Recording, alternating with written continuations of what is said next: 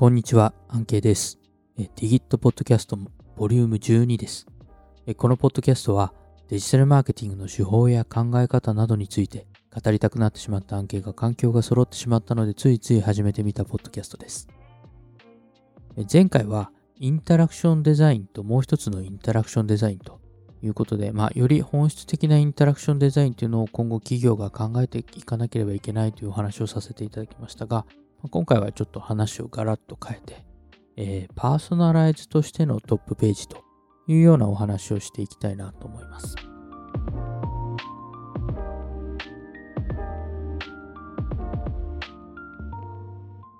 パーソナライズで実現すること、これは以前にも散々こうお話をしているところになるんですけども、やはりその関係性の高いコンテンツ、こういったものをま目立たせたり、まあ、ちょっとその逆で、ま関係性の低いコンテンツというのをま目立たなくさせる。まあ、そういったことで、より目的のものに、え誘導していくというのが、まあ、一つパーソナライズとしてはありますと。そしてもう一つとしては、え手続きを簡単にする。まあ、数クリック必要な繊維だったり、えー、っていうところをですね、ま、ワンクリックで、例えば簡単にできるようにするですとか、プルダウンで選ばなければいけないものがあったときにですね、それが、ま、デフォルトで分かっている情報であれば設定されているですとか、まあ、そういったものも手続きの一つに、手続きを簡単にしていく一つになってきます。で、えじゃあトップページみたいなところを見たときにという話なんですけども、やはりそのトップページって一つはこう各部門の情報がみんな集まってくるっていうところがこのトップページなんですよね。で、えー、実際にこう、サイトが大きければ大きいほど、そしてこう、大きい企業になればなるほどというところなんですけども、えー、やはりこれも出したいです、あれも出したいですこ、こへの動線作ってくださいというのが非常に多くなってきていて、陣取り合戦になりやすいというのがこのトップページになっています。実際にこう、私ももう10年以上前ですけども、えー、あるサイトのこうリニューアルにこう携わった時もですね、最終的にはもうピクセル単位でどのテキストを入れるかみたいな調節もしてた記憶があります。まあ、そのぐらいかなりこうシビアにいろんな部門が入ってくるっていうところになってくると。やはりそれは裏返すと、え、トップページというのがトラフィックも多いというところもあるので、こう目に触れやすいところでもあるというのが、まあ、そういったところで陣取り合戦になってしまうところなのかなというふうに思ってます。結果としてそのトラフィックが多いということと、そして、えー、ま様々な情報を出したいニーズというのが、ま企業側としても多いといったところを考えていくと、やはりそそういったところだからこそ、先ほどの、まパーソナライズが生きてくるといったところになるかなというふうに思っています。まあ、特にその関係性の高いコンテンツを目立たせるみたいなところは非常にやりやすい、えー、そういった領域になってます。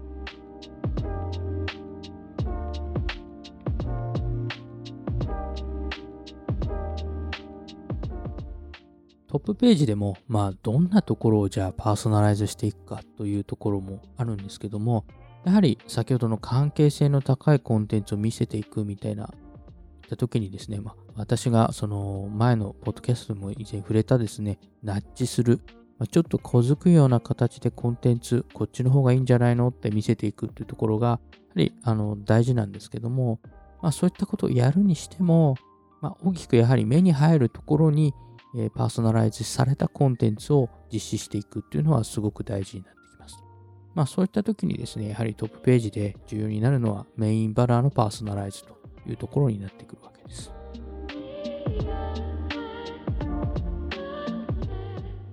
最近ではですね、まあ、このトップページの大きなバナーのところですね、メインバナーのところでいくと、いわゆるカルーセルバナーと言われている、こう、いくつかのパターンがですね、こう、くるくる回っているまあそういったものが多く利用されるようになってきてますけども、え、まさにこの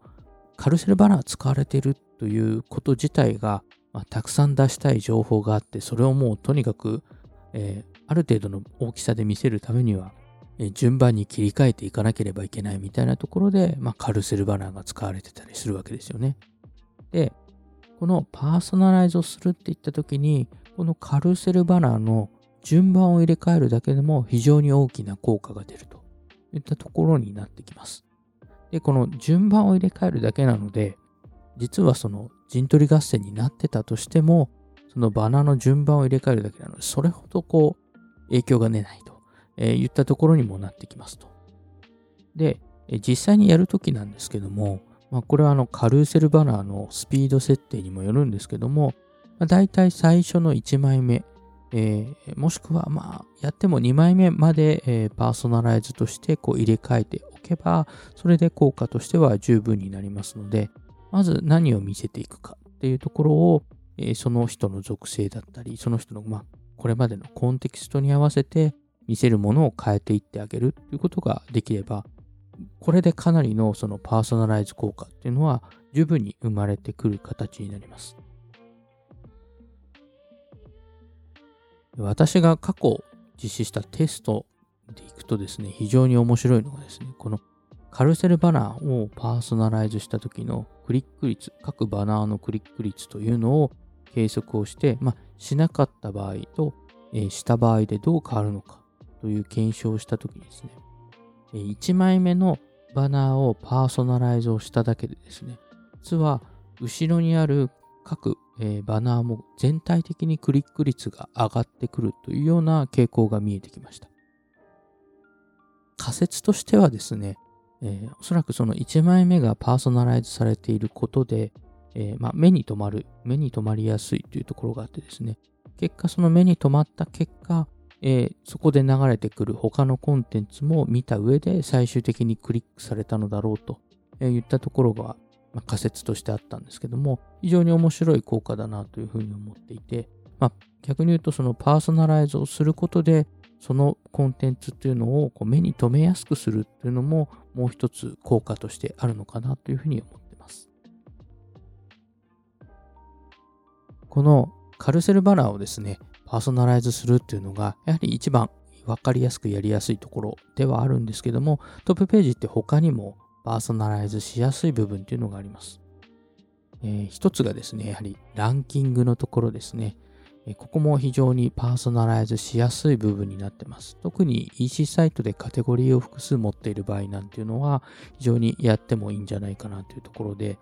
いわゆる、え、一般的にこう EC サイトでランキングを出しているといったときに、全体の、え、ランキングっていうのをこう総合ランキングみたいなのを出していることも多いと思うんですけども、えー、総合ランキングはこう一般的なものになってしまうので、そこをですね、その人の興味のありそうなカテゴリーで、えー、ランキングを作って出し分けてあげるということをやってあげる形にします。まあ、こうすることでですね、よりその人に、その人の情報に絞った上でのランキングを見せるので、ここも反応率が非常に上がるというようなことになってきます。ただこれあの、最終的にその全体のランキングをなくすっていうわけではなく、なんかこうタブで切り替えてあげられるようにしておくといいのかなというところで、まあその辺がまさにナッジなんですけども、全部を絞るんではなく、切り替えれば元のものも見れるよというような形にしておくと非常にフレンドリーでいいんじゃないかなというふうに思ってますが、まあ、やはりですね、日本人はランキング好きというところがありますので、まあ、こういったところをうまく使っていただくといいんじゃないかなと思います。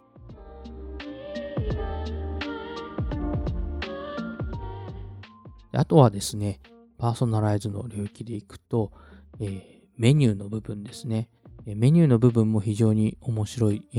ー、なというところなんですけどあのいわゆるこう階層が深くなってしまうようなメニューを提供している場合ですね、この部分に関してもパーソナライズを実施していくっていうのも非常に面白いかなというふうに思ってます。で実際私も過去にそういったもので携わったことがあるんですけども、まあ、その人が、興味のあるカテゴリーの部分ですね、こういったところに対して、1段もしくは2段ほどこう持ち上げたものとして、えそのメニューだけ表示してあげるというものですね。それを上に持ってきた上で、こう下は普通のメニューで展開していくみたいなことをやったんですけども、まあ、こういったことは、ま、先ほどそのパーソナライズのポイントとして、手続きを簡単にしてあげるというお話をさせていただきましたが、まさに、え、そういった形でこうメニューの、え、2回染め、3回染めを、えー、表に見せてあげることで手続きを簡単にしてあげるというところになります。これも非常に面白いポイントになってきます。この辺が、まあ、えっ、と、非常に面白い、えー、ところで、あとは、えー、サイト内検索のパーソナライゼーションですとか、まあ、あの細かく特集をパーソナライゼーションしていくっていうのが、まあ、トップページでよくやることになるんですが、ちょっとそのサイト内検索とか、またそれだけでも結構面白いテーマになるので、別でお話をさせていただければなというふうに思います。ということでですね、トップページ、えー、非常にパーソナライズしやすい領域ですので、ぜひぜひ、まあ、いろんなことを皆さんも試していただければいいんじゃないかなというふうに思ってます。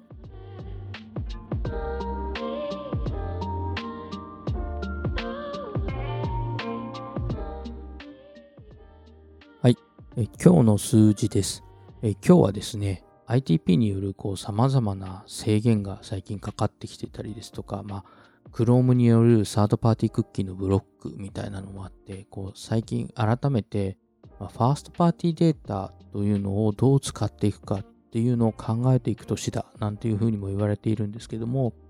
まさにこのファーストパーティーデータの利活用について、2020年ではこう何が最も時間や関心、リソースみたいなのを投下していくことになりそうですか？という北米のアンケートになります。ウィンターベリーグループと、IAB が出した The State of Data 2020という、ものに掲載されていたものになるんですけども、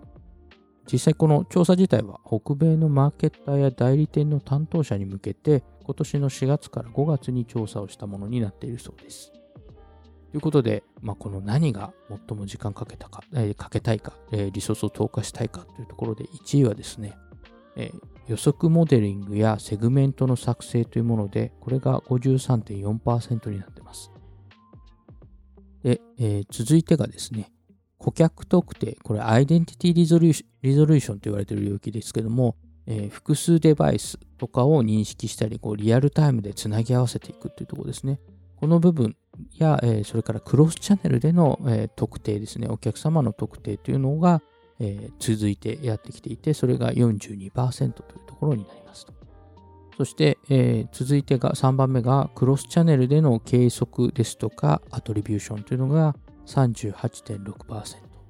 そして、え、一般的なオーディエンスの分析というのが36.4%というようなことになっています。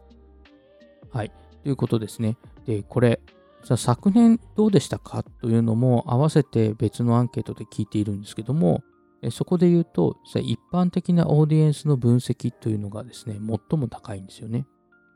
で続いて、えー、予測モデリングの項目というような形になってきてます。えー、先ほど挙げた2番目のアイデンティティリゾリューションの部分ですね。この部分って去年だと実は38%と非常に低いんですよね。で、これがですね、今年は42.0%で、あの2番目に上がってきているということでですね、やはりこの様々な背景がありですね、このアイデンティティリゾリューションですとか、クロスチャンネルでお客様を特定することというののニーズがですね、今年非常に上がってきてるんだなというような、そんな傾向が見える調査になっています。